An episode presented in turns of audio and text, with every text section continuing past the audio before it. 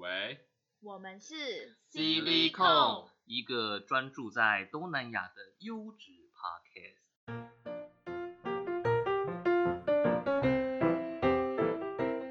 大家好，我是 Rich。我是 Angel，我是俊，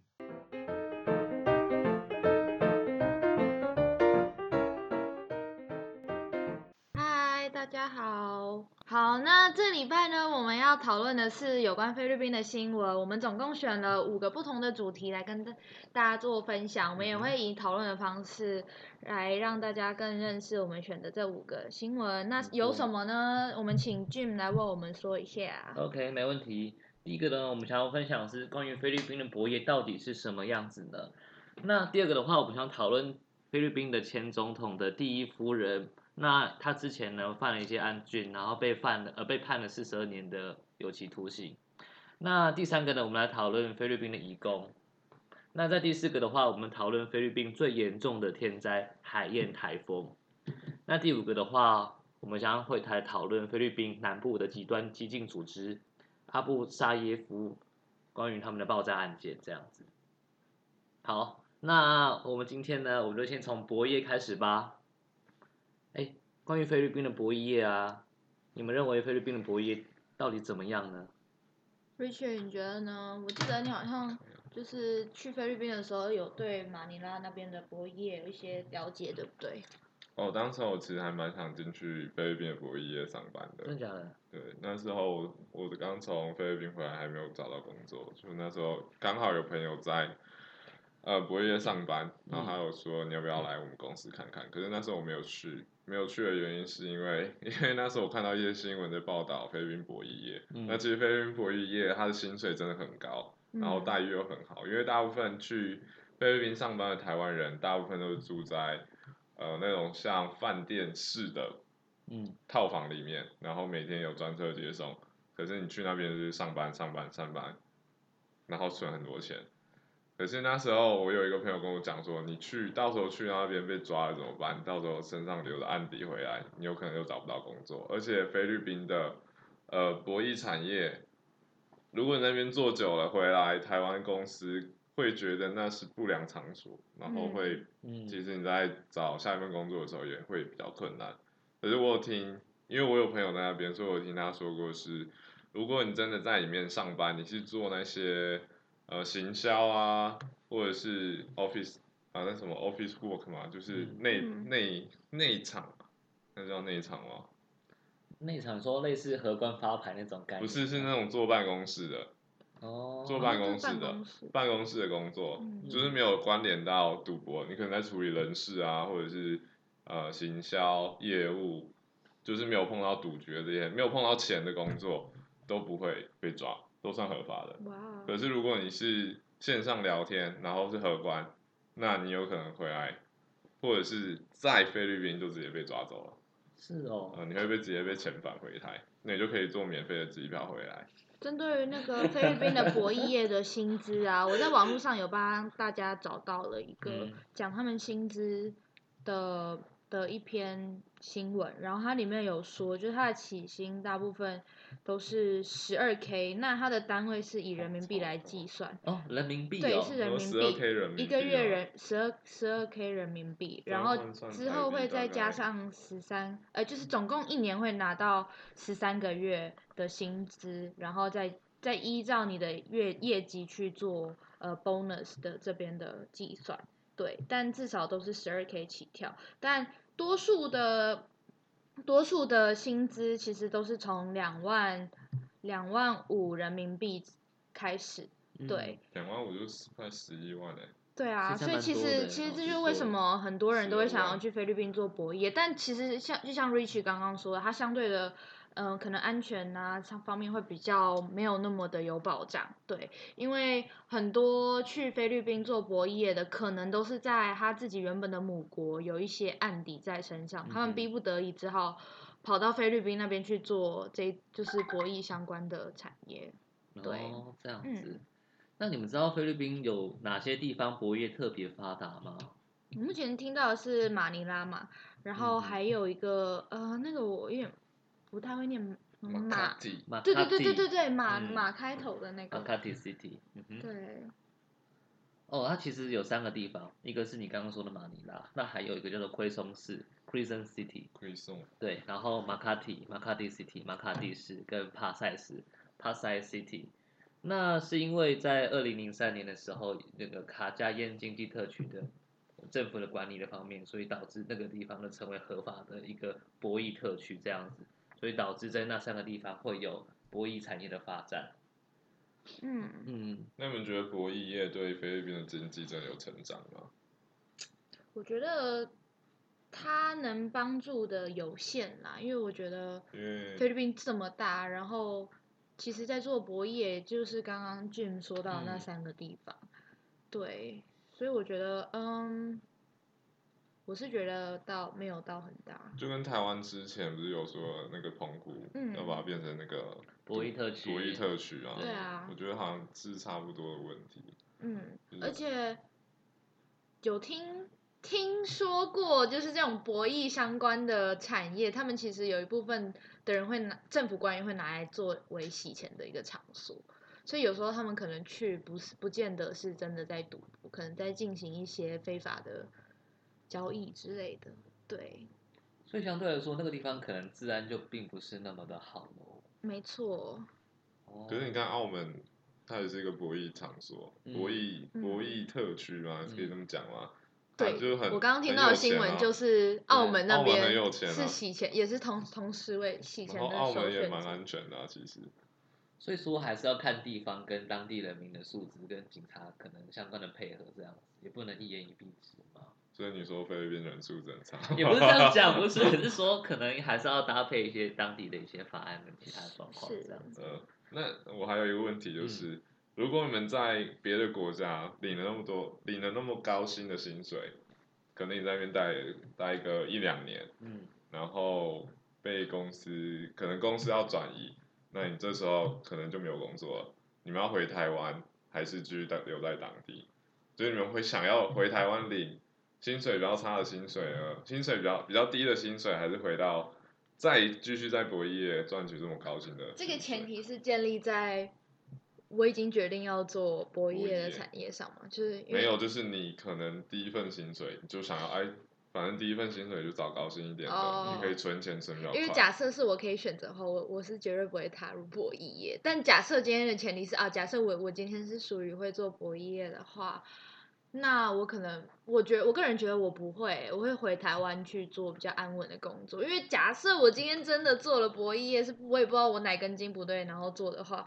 那我会觉得说，好，那今天刚好有一个转折点，可以让我回到一个比较没有那么安全风险上面会比较高的一个地方。嗯，的话，我就会回台湾。即便可能留在菲律宾，在从事就是相关的博弈产业，薪资还是会可以很高的话，我还是不愿意牺牲我的安全疑虑回台，就是留嗯在这边。可是你每个月是领好大概十万好了，然后住在总统套房，是然哦呃，每天有人帮你接送上下班，然后有人帮你打扫家里可，是我个人然认为呃还有其他不用方式加班，不用加班，我个人认为赚钱的话还有其他方式。我认为我有办法，就是就算不是做博弈也可以，对，还是有其他方式可以赚到钱。对，那俊呢？你觉得呢？我的话，我觉得我的想法跟 Angel 不太一样。那假如是前提也是说我真的是一脚踏踏入博弈业了，那其实基本上我也不是很想踏入这一块。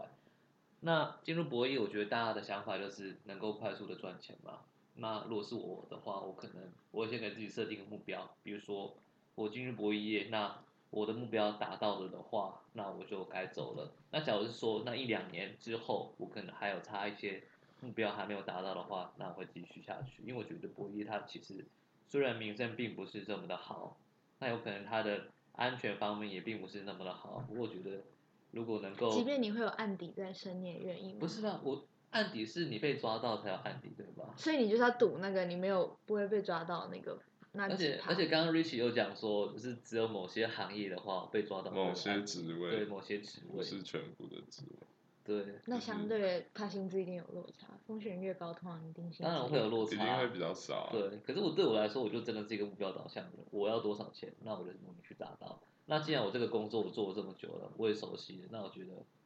在达到目标之后，我再考虑说要不要去辞职的问题，我可能可以再找去其他国家去工作。所以，即便你的你的工作可能未来四十年都是同样的工作，你还是愿意没有人会做四十年，博弈不会有人做四十。但你刚刚的说法就是你你你熟悉了，所以你想要再做下对，可是我的前提是说，我先给自己设定一个目标，我抓那个目标之后，我就撒手不玩，那你就要退休了。就可能会朝我自己喜提欢做的，要么是退休，要么是朝我自己喜欢做的事情去做，这样子。对，博弈它对我来说，它只是一个过程，它并不是我的结果。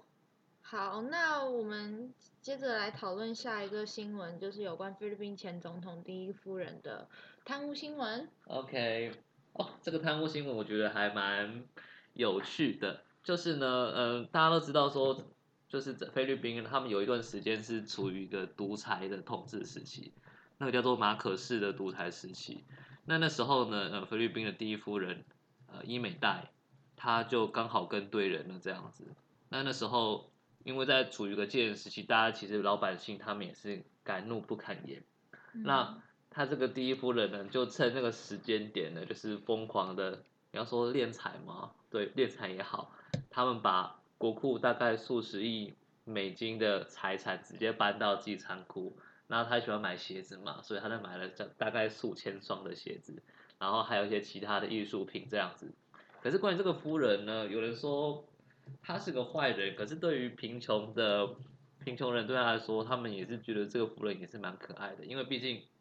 他的公关做得非常好，他在穷苦人家面前，他总是表现出一副很慷慨的样子，所以其实老实说，嗯，最新的新闻是说，他们嗯这个呃奥美代他的子弟兵。他呃受他的捐助，他们现在又东山再起，所以之后有可能会导致第二次的复辟，就是马就是那个该怎么说马可是政权的第二次复辟，所以关于这件事情，我们可能还需要做一些观察。嗯，我之前看过一个影集，是在讲那个哥伦比亚大大毒枭，你们知道这个人吗？不知道哎、他之前在 Netflix 有拍他的影片，那他的名字叫做 Pablo Amelo。那这个人也是一样，他在贩毒，虽然他做的是他做的是一个非法产业，嗯可，是他就跟你刚才讲的那个第一夫人一样，两面手对法对，他就是在贫穷人面前就是一直撒钱，一直撒钱，可是私底下要做他的呃毒品交易，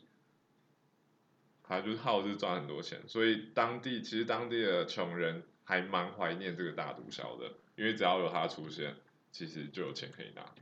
我觉得就是一体两面嘞，就是假如说你把你的钱花在就是资助别人身上的话，在他们眼中你会认为说，他们认为说你就是个伟人。那不就是国民党吗？哎、我们我们这个，嗯，对啊艾总，那你觉得呢？我觉得这真的是一体两面的问题，因为，嗯，有的时候可能上位者他做了很好，但他不见得会关心，就是这么，就是着重在关心弱势。嗯但像医美在这样，他又特别的关心弱势，但他可能其他方面做不好，我就就是会让我觉得说，不管是领导人又或统治，就是在上位者，不管是高官员的那些人，感觉都不会有一个很完美的、很完美的一个做法。对啊，所以我觉得说他不好吗？好像也不完全这么不好，但说他很好吗？也没有很好，对啊，因为他确实他有在帮助菲律宾当地的，就是可能比较弱势的族群，但是同时他也就是从国库当中拿了一一些钱钱放在口袋，对啊，嗯所以我觉得。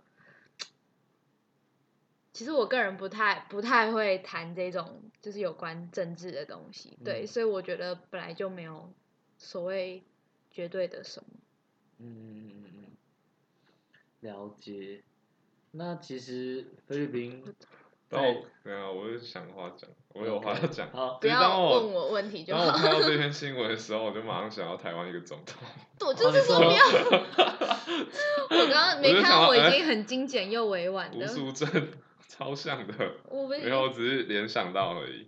好，那我们接下来赶快进入到下一个新闻，就是有关菲律宾的女性移工在海外的状况。对，那在这篇新闻的话呢，我当初看到这个的这一篇有关菲律宾女性移工的新闻，最让我感到呃惊讶的一点是，不知道大家知不知道，就是在菲律宾的政府会鼓励当地的女性到海外去工作。那这是为什么呢？因为他们他们会把钱汇回来给他们的在就是在菲律宾的家人，所以这样的话就等于说，虽然他们在海外工作，但他们在海外用比较领比较高的薪水，但同时又会汇回菲律宾，所以他们认为说这是一个非常好的一个方式，让金钱一直回流到菲律宾。对，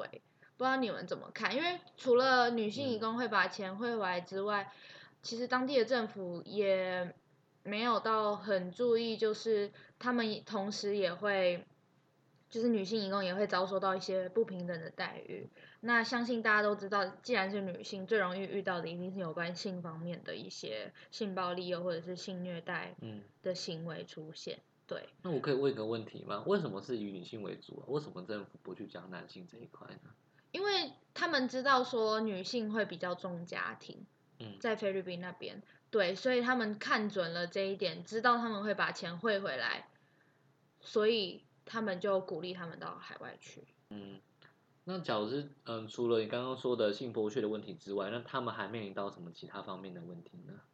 其他方面的问题，当然就是在异地生活啊，他们一定会遇到一些他们不适应的问题，但他们又必须去克服，因为他们有家庭负担，而且同时之外，嗯他们因为毕竟都在海外，然后也不一定能每年回去菲律宾，那面临到的问题有什么？那就是呃，因为常年无法跟小孩一起成长，那虽然他们有把钱汇回来，但其实，在菲律宾的家，他们的小孩还是很不谅解他们母亲为什么要到海外去去工作这件事情，即便有钱汇回来。对，嗯那除了在海外可能遭受到一些不平等的待遇，有他们其实跟原生家庭也会越来越疏离，关系也会越来越不好，越生疏。对，因为这都是因为呃常年在海外无法回去菲律宾的原因造成的。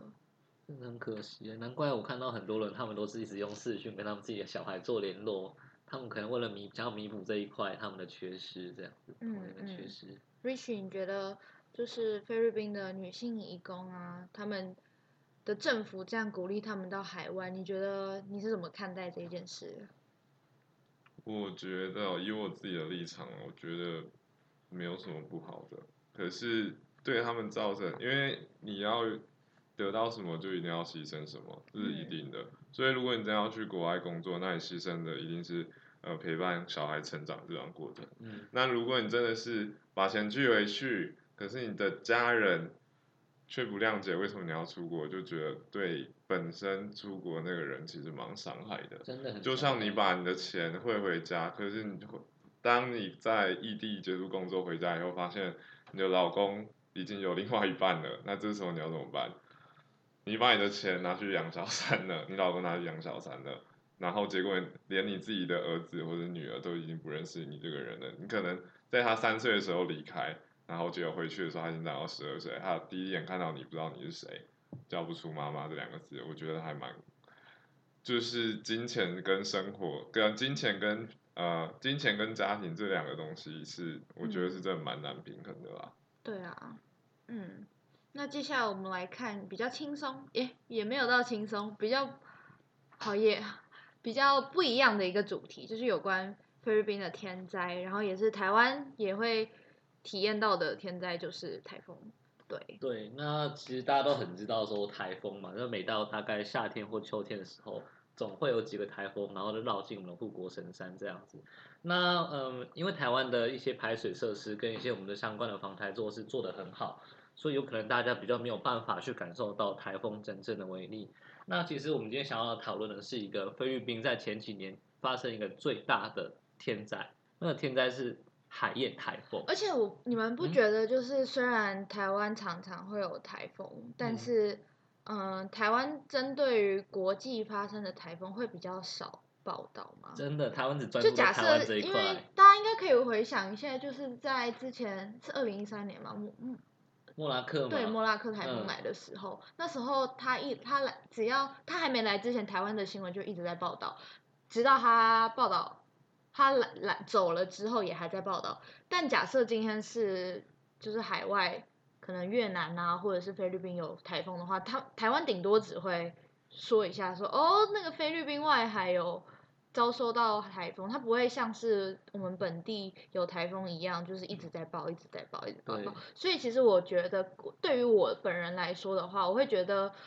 我知道有台风这个东西，嗯但我不会觉得说台风台风会造成很大的伤害的原因，是因为不是因为不是因为我觉得台风一点也不危险，或者是怎么样，它确实会带对台湾台湾带带给台湾很大的好雨啊，又或者是一些土石流之类。但是相对于其他国家而言，因为其他国家的报道比较少，所以我的既定印象就是认为说，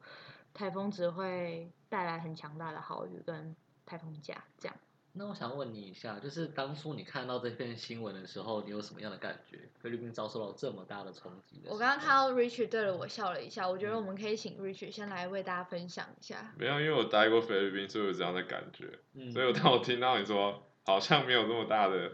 对啊，灾害，因为我家住在主新竹，新竹有些地方会很山区，嗯像是尖石和五峰。那常常台风来的时候，那边原住民都要撤离。嗯然后有一年我记得很清楚，忘记是水灾还是台风。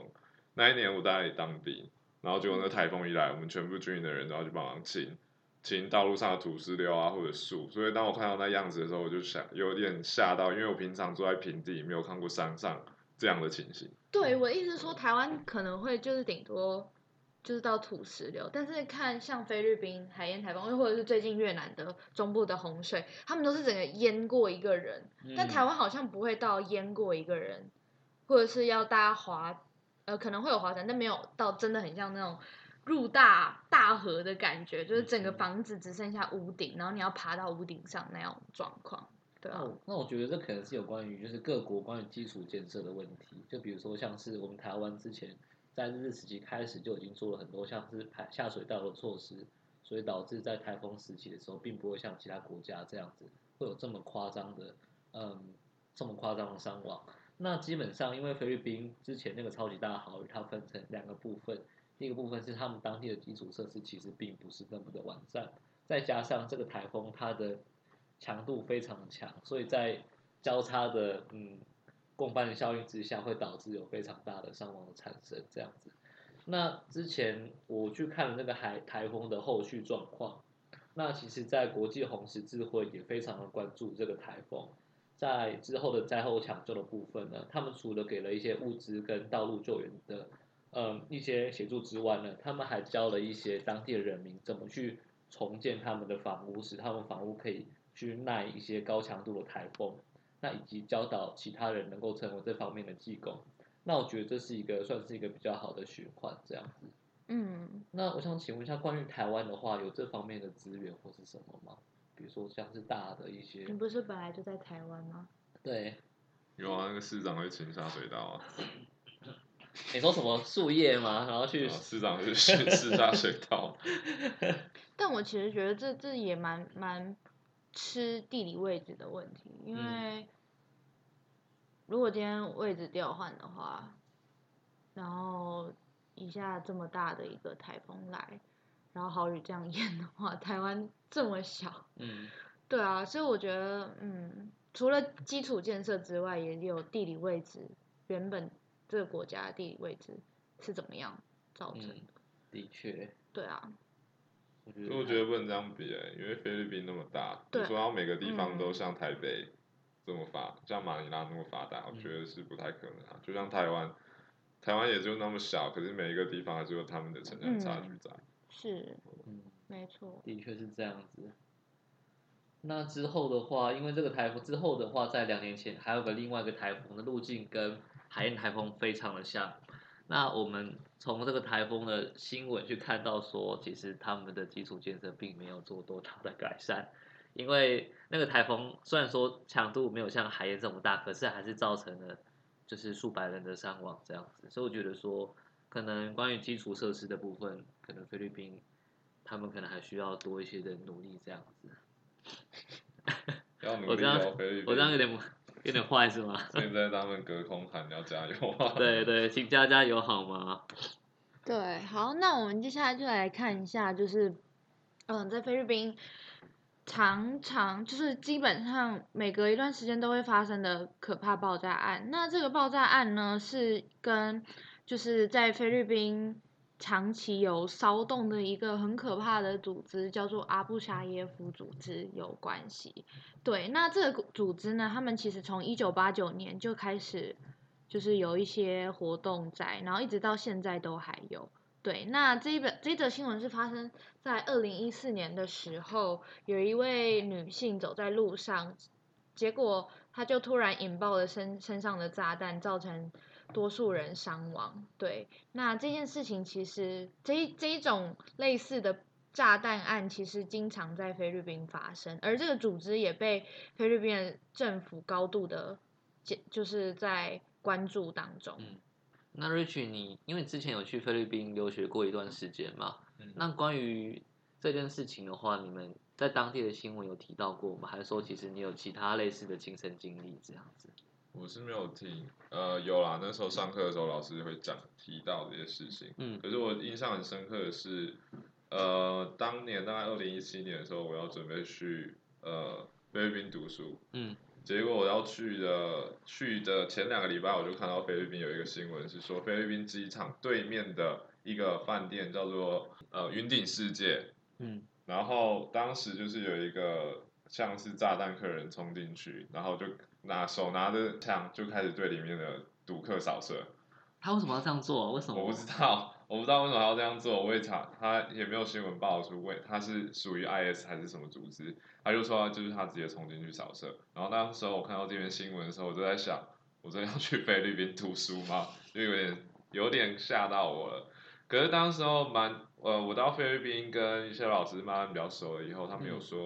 其实这些人大部分都是出现在呃那个菲律宾最南部的那个岛，叫做明达瓦。嗯明达瓦大部分都是信奉伊斯兰教，可是不能说伊斯兰教就是 IS，也不能说他们是那个阿布萨耶夫。嗯可是他们应，我觉得应该是，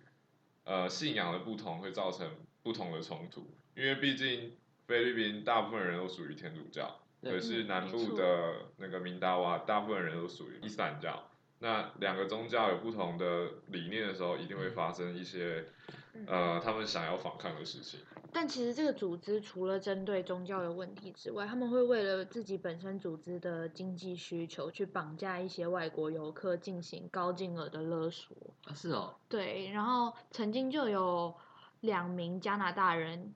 就是他们为了要跟加拿大政府索索取高额的高额的勒索金，直接在加拿大政府这拒绝他们之后斩首那两名就是加拿大人。对，所以其实，嗯，我觉得。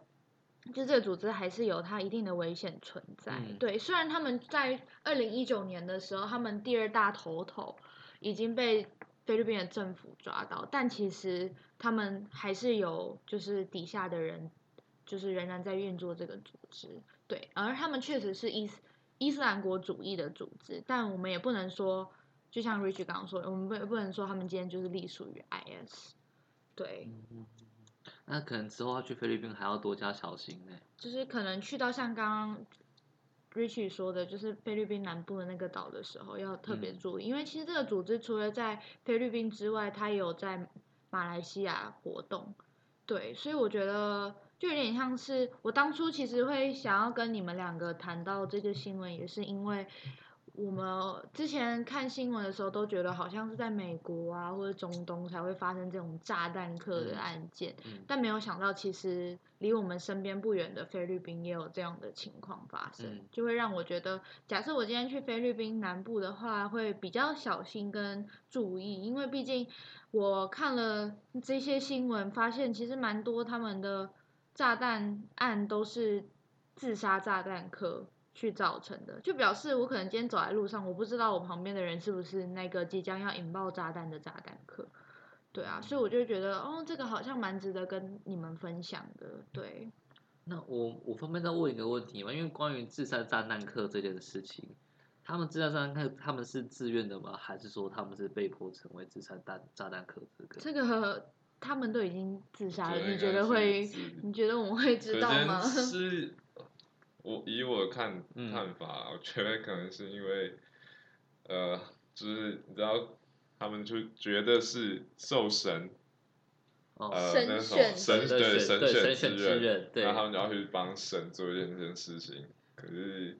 你知道宗教这东西有时候迷太迷信也不太好，真的会失去一些理智，做出一些很奇怪的事情。而且我觉得这个也有时候我们也不知道后面的成因到什么是什么，有可能是因为金钱，有可能是因为家庭，嗯也有可能像刚刚 Rich 说的是因为宗教的关系。所以我觉得为什么成为自自杀炸弹客，这背后一定有很多不同的原因嗯可以被探讨。但因为毕竟我们也不是内部组织的人，我们也只能依照我们看到的东西去猜测他们有可能的原因。对，嗯，嗯了解。那我想问一下 Rich，关于穆斯林的部分，穆斯林的话是基本上都会比较嗯偏激吗？还是说其实他们大部分都是比较属于温和派的？因为穆斯林有两个派系，嗯一个是什叶派，然后另外一个尼派吗？对逊尼派。嗯那有些人说逊尼派比较偏激，可是我并不觉得什么宗会有什么宗教是很偏激，我觉得都是看人。嗯你不能说啊，你是逊尼派的，你就是 IS，或者是你是逊你是什叶派的，你就比较激进。我觉得不能以宗教来定义一个人，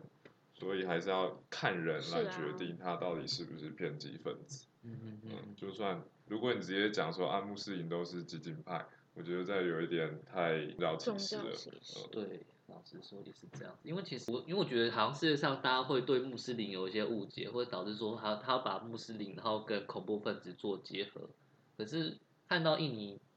印尼其实有非常多的比例他们是信奉穆斯林，可是相对来说他们的激进分子并没有像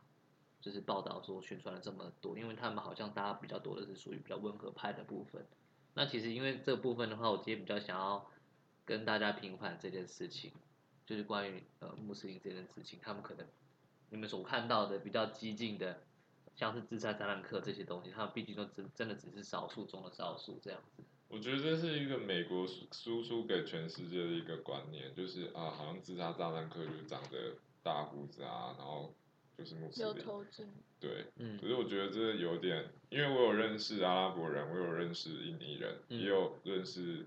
呃，他们都是穆斯林，可是我觉得他们没有想象中的那么可怕，虽然他们真的是长得蛮可蛮凶恶的啦，就是嗯你可能第一眼看到他就会有点怕怕的，嗯可是跟他们相处下来，其实会发现他们其实蛮，啊，就其实跟我们一般人一样，啊，看到人会打招呼，然后也会关心家人，关心他们自己的家人，关心他们自己的朋友，也不会做出什么一些很奇怪的事情。那可能是只有一小部分人会做出这么可怕、造成伤害的事件发生。嗯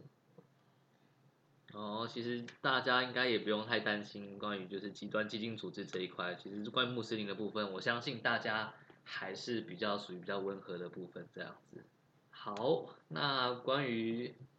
关于我们今天的新闻，Jim 你要讲个笑话结束吗？我要讲个笑话吗？嗯，我觉得，假如说我买了，不要，我觉得这个笑话有点像是我们我们 ITI 里面的笑话、你说 discrimination 的笑话？对，我觉得还是不要好了不。要啦，讲一些，常常讲一些很奇怪的笑话啊，对啊。好啦，那因为我们我们也很尝试的想要带给你们就是很不一样的一些主题跟方式，来去让大家更认识我们身边离我们身边不远的菲律宾。对，所以我们也会在未来去尝试做更多更不一样的素材。希望大家可以就是继续支持我们，然后就是跟我们一起多认识东南亚这个很特别的一个区世界小区域。好，那我们就下一集再见喽。拜拜拜拜拜。